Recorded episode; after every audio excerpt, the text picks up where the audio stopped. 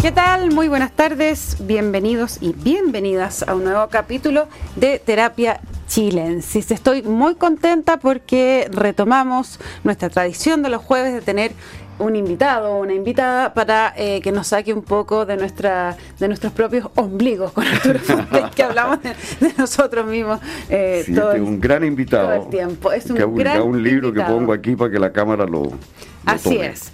Estoy hablando, estamos hablando de Ernesto Otone. Ernesto Otone es un destacadísimo, eh, entre otras cosas, quiero decir, columnista de eh, La Tercera Domingo, periódico que tengo el honor de editar. Eh, y acaba de publicar este libro que se llama Crónica de una Odisea, del estallido social al estallido de las urnas lo cual es una compilación de sus columnas escritas y publicadas en la tercera entre el estallido 2019 y el plebiscito de 2022. Esto es solo lo reciente de Néstor Tone, pero de Néstor Tone se podrían decir una infinidad de cosas, libros, experiencias, eh, anécdotas, etcétera, etcétera. Así que vamos a tratar de sacarle el jugo en este eh, pequeño espacio de terapia chilensis. Bienvenido. Muchas gracias. Gracias por la invitación. Bueno, ¿cómo surge esto, esta idea de eh, hacer una compilación y, también lo que, eh, al ser algo cronológico, se lee como una historia eh, completa, ¿no? Mira, yo creo que, bueno, en primer lugar esto surgió porque yo, yo no lo había pensado como un libro, sino mis columnas normal, pero tienen tenido una ventaja que son columnas mensuales. Entonces son columnas que están cerca de los acontecimientos, pero que están un poco también lejos, que tienen una reflexión, que, no me obligan a estar siguiendo completamente lo que está pasando en una semana o en un periodo más corto. Y eso es una gran cosa. Fue muy generosa la tercera y eh, Arturo Infante me dijo, oye, aquí hay un libro Ah, mm. eh, la, mirada del editor, que uno no la tiene. ¿ah? Eh, aquí hay un libro y, el, y, todo forma un solo todo. Es que hay que escribirle una presentación de contenido y, hay un libro que, que, narra una, que hace una crónica. Mm. Y de ahí salió crónica de una, de una odisea. ¿Por qué Odisea? Bueno, Odisea porque eh, porque, porque Ulises es simpático y no es, no es, pesado como Aquiles, que quería ser. No, mira, lo de, lo de Odisea es sobre todo porque era buscar un, un periodo de tiempo donde hay un largo viaje de Chile, un largo viaje en el cual pasan cosas se está ante el abismo, se está ante peligros terribles, aparecen monstruos y de pronto aparecen también eh, salidas, salidas inteligentes y búsquedas de cosas. Lo curioso es que eh, efectivamente es un largo viaje, pero no es un tan largo periodo. No fue un periodo muy, muy agitado, si se quiere. Acontecido. Que, claro, que, que, que, también lo pone en su carácter de Odisea. ¿Ah? Claro, y esa fue la idea del, nombre de la Odisea. Y entonces el punto de partida era, bueno, el estallido social y el punto de llegada clave que, cambia nuevamente las cosas y nos trae a, un, a otro tiempo, que el que estamos viviendo, que es el estallido de las urnas, la, la enorme mm. sorpresa que depararon las urnas respecto al apruebo o al rechazo del texto presentado por la Convención. Uno, podría, jugando con la idea, uno podría decir de que Ulises, después de pasarse una temporada bajo los encantos de Circe, eh, regresa a casa. regresa a casa, claro, no se queda en Calipso, no se queda en Calipso. tú, dices que eh, el, rechazo, el triunfo del rechazo es una manifestación del regreso a casa de, los chilenos después de esta... Eh, yo creo que en la mirada de Ernesto un poco es...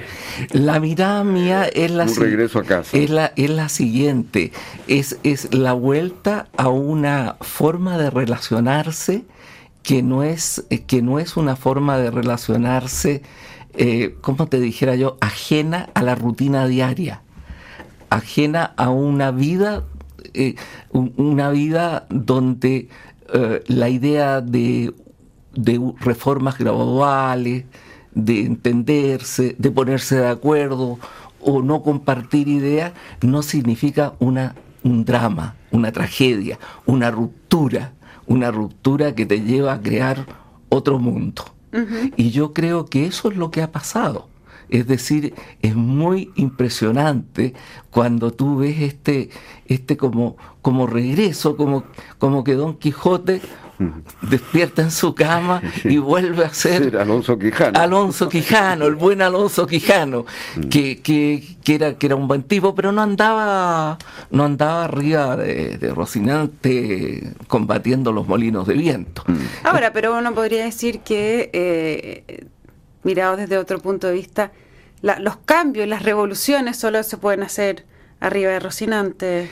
Eh, yo, yo estoy convencido de, de que, de que las revoluciones, las revoluciones contemporáneas, ya tenemos, eh, eh, ya podemos estudiar el conjunto de revoluciones que han existido en el siglo XX, eh, son revoluciones que terminan mal.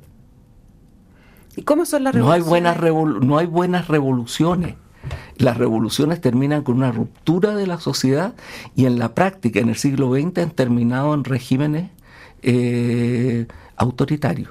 Sí. Entonces yo no creo que haya posibilidad, yo creo que el nombre, por ejemplo, de uno de los partidos del Frente Amplio, Revolución Democrática, es un nombre incomprensible. ¿Ah? Porque no, hay, no es coherente. Tú tienes que elegir entre la revolución o la democracia. La democracia es amiga de la reforma. La democracia es amiga de los cambios graduales. La democracia se puede realizar con muchos cambios y muy profundos.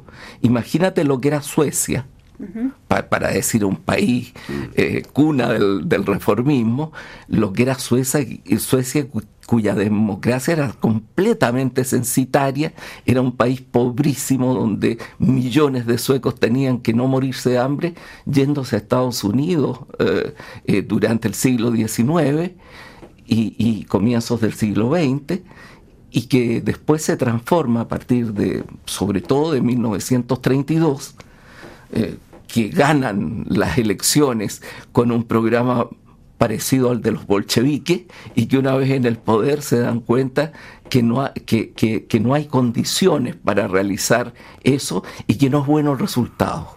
Y por lo tanto toman este camino que mantuvo la socialdemocracia sueca 70 años en, el gobierno. ¿Te suena parecido a lo que podríamos estar viendo?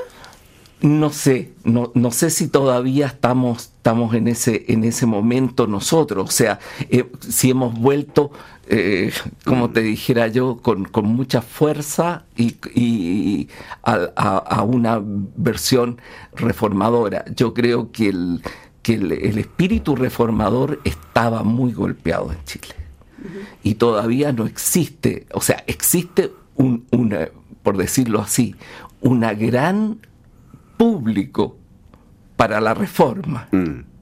Pero no existen los instrumentos para la reforma, que son los partidos políticos. Y los liderazgos, ahí están. Y los liderazgos, no están los liderazgos en el campo de mm. reforma. Se tendrán que a lo mejor generar, crear, no sé cómo ser eso. Oye, tú tienes. Ah, no. Eh, eh a propósito de esto el libro está lleno de frases. Eh, Muy entretenidas. ¿ah? Eh, categóricas y arriesgadas. Por ejemplo, salir de la actual situación, estoy en la página 181, salir de la actual situación requiere un claro cambio de orientación. Se necesita realismo y prudencia y por supuesto no resucitar consignas majaderas como realismo sin renuncia, que es un unicornio, un animal mitológico y por tanto inexistente. El realismo significa renunciar, en primer lugar, al irrealismo. ¿Por qué no expande un poco esa idea? Bueno, la, idea, la idea es la siguiente. Claro, es, una frase eh, astuta. ¿Ah? Es una frase astuta, eh, pero es una frase falsa. Porque tú naturalmente, si tú quieres eh, avanzar por un camino de reformas, por un camino en que tienes que lograr determinados consensos. Hay cambios que tú no los puedes realizar sin un fuerte consenso. Si tú haces una gran reforma, no puedes una gran reforma donde sorprendas al adversario dormido. Mm. Ah, y cuando se despierte ya va a estar hecha y entonces no le queda otra. No, porque eso no, existe. No existe, claro. Y entonces eso se irá a caer porque va, va, a haber una nueva batalla sobre eso. Los cambios que se asientan sobre los cuales se construyen los otros pisos son cambios que significan renuncia. Yo renuncio a una parte de lo que yo quisiera. Yo quisiera eh, y, quiero eh, que haya un nivel de impuestos progresivos en la sociedad chilena mucho más fuerte de lo que existe.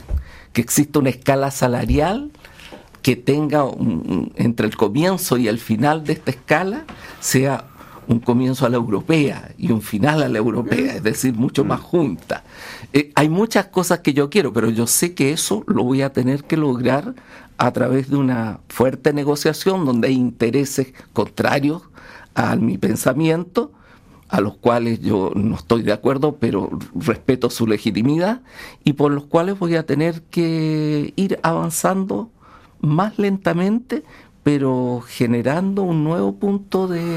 O sea, el realismo requiere ciertas renuncias, el realismo en política requiere ciertas que no. Es imposible que tú no renuncies a cosas. Ahora, eh, Es pensar no en política, eso es pensar en, la fe. ¿ah? en los absolutos. Pero, pero cuando yo te preguntaba recién si no estábamos viendo este ejemplo que dabas un poco ahora, eh, algo más pequeño, quizás concreto, pero este eh, estamos a puertas de un cambio de gabinete, supone, donde eh, la gran gracia que va a haber es que va a entrar con más fuerza el socialismo democrático en los mandos más operativos, eh, subsecretario, etcétera. Y con esto, claramente hay una coalición que está renunciando, de alguna manera, y me refiero a Prueba Dignidad, o que tendrá que renunciar a mucho de lo que de lo que ellos querían, del programa con que llegaron, y ya se ha visto, de alguna manera se renuncia. Ya han renunciado a mucho. El problema es cuando tú renuncias porque llegaste a una convicción de que el, de que el paquete que tú traías, que el programa que tú traías, que esa refundación que, queriste, que quisiste hacer con el texto constitucional que desdibujaba la democracia chilena, la, la, la, dejaba rara, coja, mal hecha. ¿ah? Eh, eh, si tú te das cuenta que realmente eso no era posible, sino que además era un error hacerlo, y, estás creciendo en tus convicciones de, esto, o si lo haces simplemente porque no te queda otra. Mm. Esa es una diferencia muy grande, porque si lo haces porque no te queda otra, Claro, tú vas a cambiar a los ministros y van a llegar subsecretarios y, bien por ellos, por, pero no cambia mucho, eh, mucho. ¿Y no crees que eso hoy día, qué ves en el presidente Boric? ¿Que es por, por eh, convicción o por, eh, ¿cómo se dice? por necesidad. por necesidad, claro. Mira, yo no, no, no, no, no tengo un juicio sobre, sobre, él, digamos, en su interior, de, de, por qué hace esto. Yo creo, me da la impresión que es una persona que tiene un sentido de la realidad más profunda que la de sus amigos. Sí, sí. ¿Ah?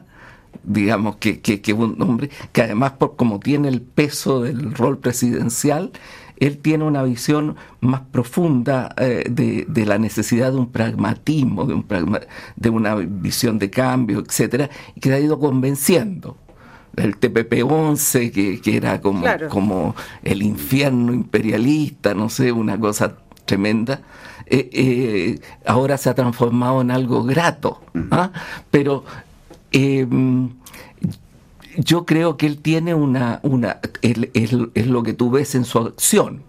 Eh, eh, no sé lo que pasa en su interior, pero lo que tú ves en su acción es que da algunos pasos en este sentido y da eh, otra, otros pasos mm. en, en, el otro sentido, porque, porque tiene los, los amigos, tiene, porque tiene, las dos almas porque tiene las dos almas. Claro. Porque, porque él viene de esa convicción. Yo no sé hasta cómo se combinan esas cosas, si se combinan de manera virtuosa o un poquitín perversa. ¿ah? No, no, no, lo sé.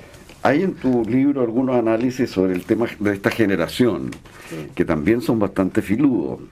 Por ejemplo, dices tú, pareciera, estamos hablando de que el presidente es una persona de excelentes intenciones, que procura ampliar su mirada y alargarla en bien del país, pero de pronto su intención aparece cercenada en los hechos por su formación político-cultural, por el mesianismo de quienes lo rodean, por la doble falta de mundo y de país que tiene un grupo generacionalmente homogéneo, audaz y decidido, pero de ambiciones largas y de lecturas cortas. es la impresión que yo tengo. Mira, déjame decirte una cosa que a mí me llamó mucho la atención de esta última performance de la, de la pareja del presidente en, España. Eh, no, no de las cosas que dijo sobre el rechazo y la que son que, son una visión del complot en el mundo que no, claro, que esto no, me interesa terror de la entrar a, eso. Eh, cuando ella habla del feminismo, a mí, por, por razones de vida profesional, me ha tocado conocer mucho el feminismo, desde Naciones Unidas hacia adelante, porque estuve a cargo de programas.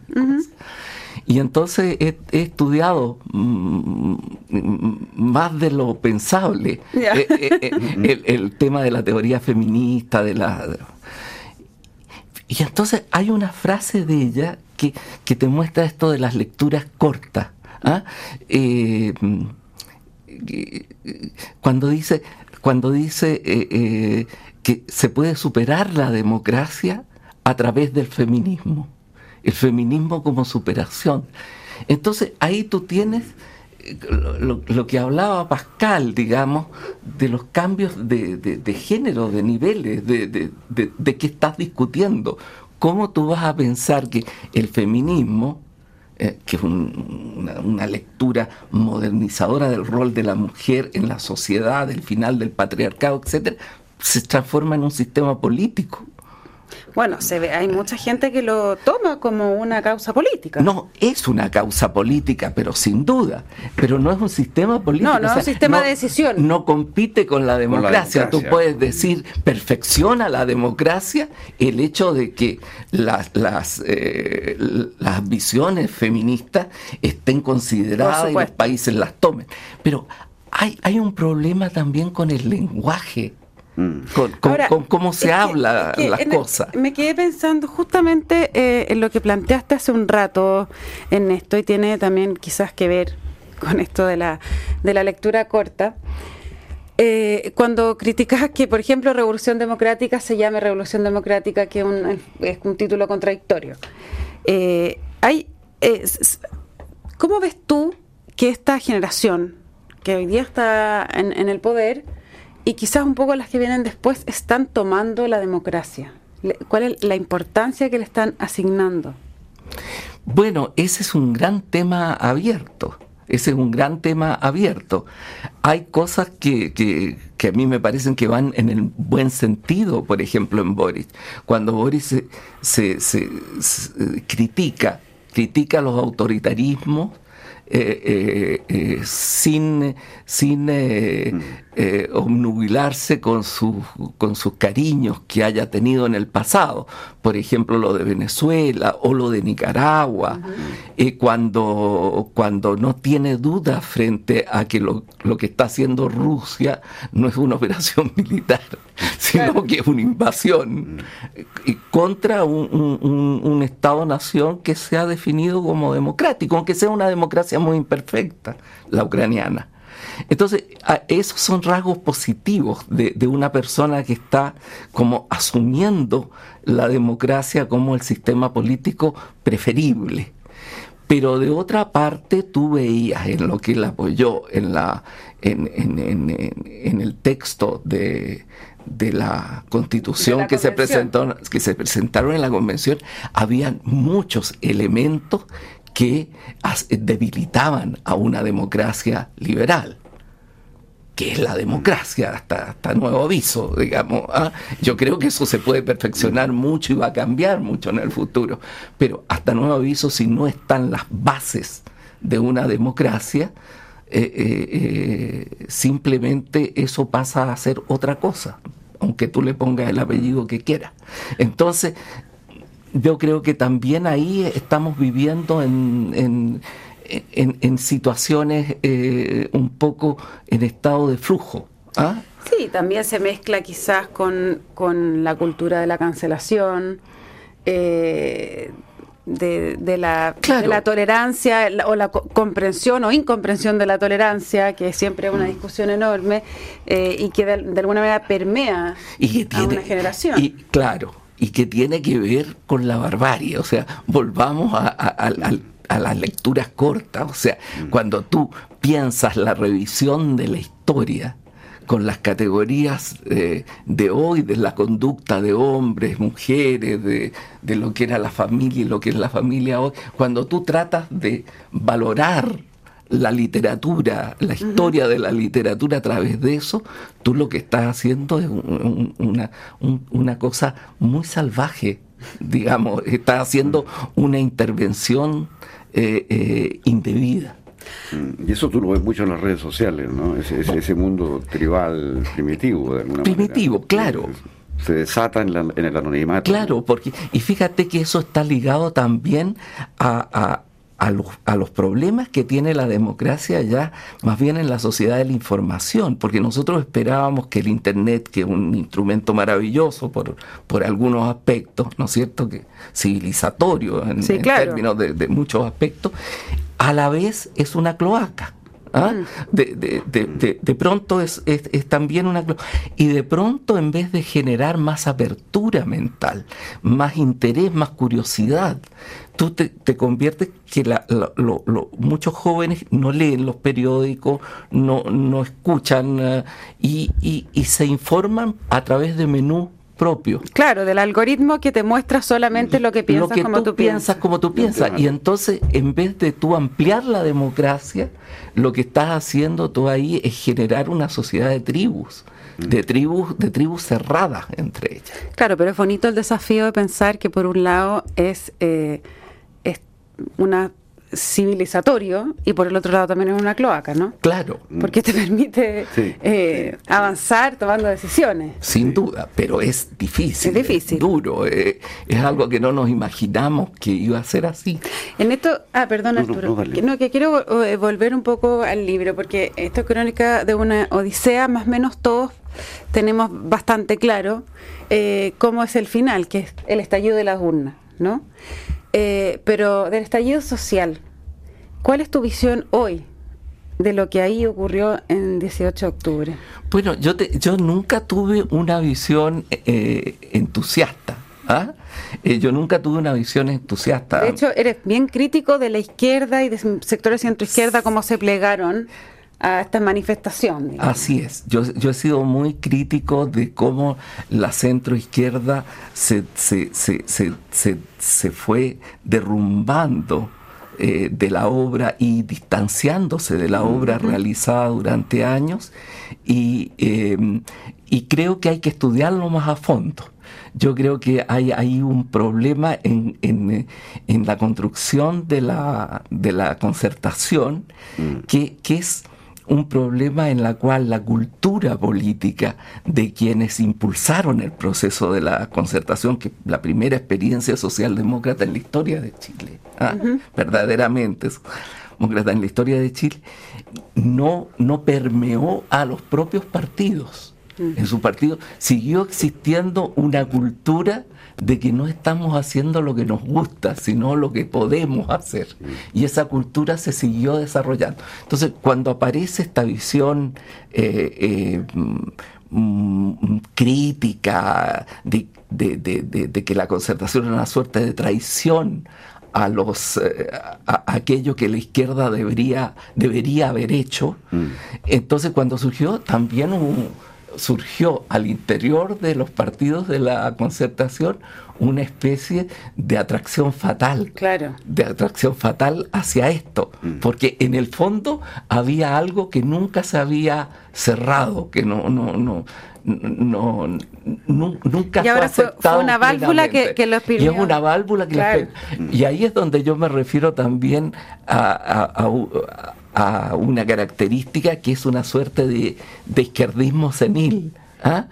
donde la gente de mi generación o, incluso más vieja que yo eh, eh, eh, comienzan a tener un atractivo, digamos, y lloran ante el televisor y ven los destrozos como un, como un grito de liberación. Claro, el fuego liberador. El, fuego, liberador, purificador, por fin. No. ¿Nunca tuviste la tentación de plegarte a eso? Pero ¿cómo se tuvo? No, en absoluto, en absoluto. Pero es que tú ya estabas vacunado.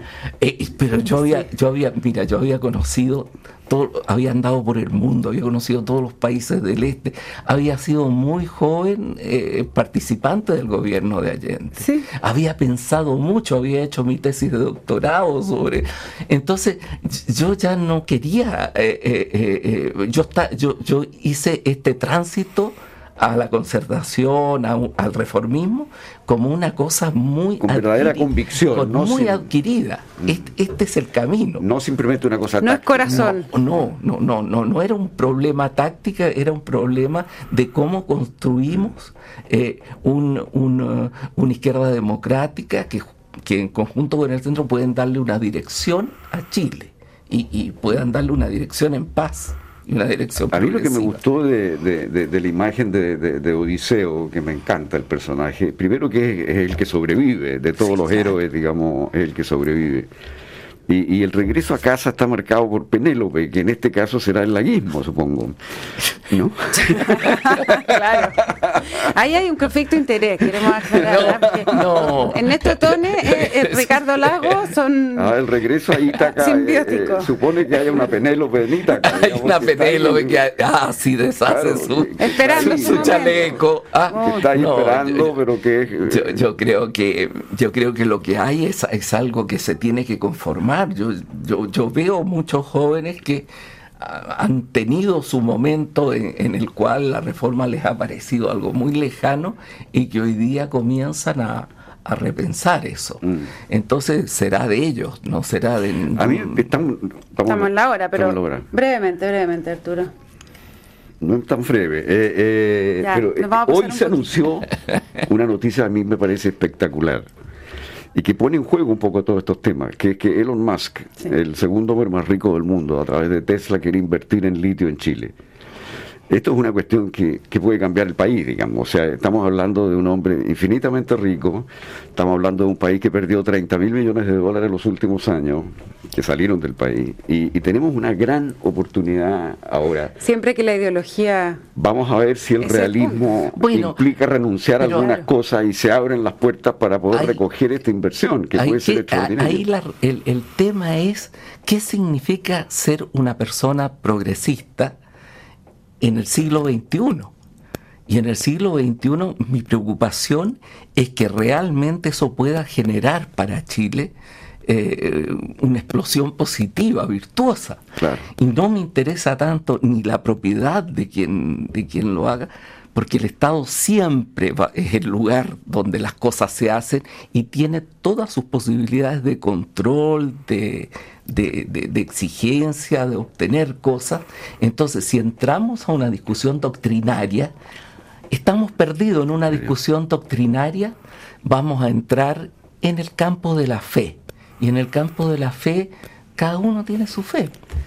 Bien, pues Ernesto Otone, Crónica de una Odisea del estallido social al estallido de las urnas, una eh, compilación de las columnas de Ernesto Tone eh, publicadas en la tercera en estos tiempos convulsos y editado por eh, Catalonia, así que está muy recomendado, está muy interesante eh, el libro con una visión, como bien dice Ernesto, que es contingente, pero con la suficiente distancia para tener un punto de vista distinto de lo que va ocurriendo. Así que todos invitados a adquirir esta obra y poder leerla. Ernesto Tone, muchísimas gracias por haber venido esta tarde. gracias, Muchas gracias, Arturo. Ha sido Arturo, un gusto estar con usted. Cierto, un placer. Les cuento también que la transformación digital de tu negocio nunca estuvo en mejores manos. En Sonda trabajan para que disfrutes tu vida, innovando y desarrollando soluciones tecnológicas que mejoran y agilizan tus operaciones. Conócelas hoy, Sonda Make It Easy.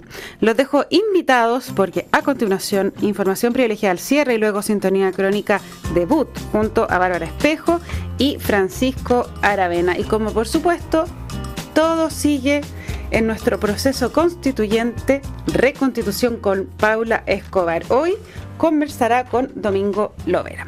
En esto, Arturo, un placer conversar con ustedes. Que estén Gracias, muy bien. Todas y todos. Nos encontramos mañana a las 8. Muy buenas noches.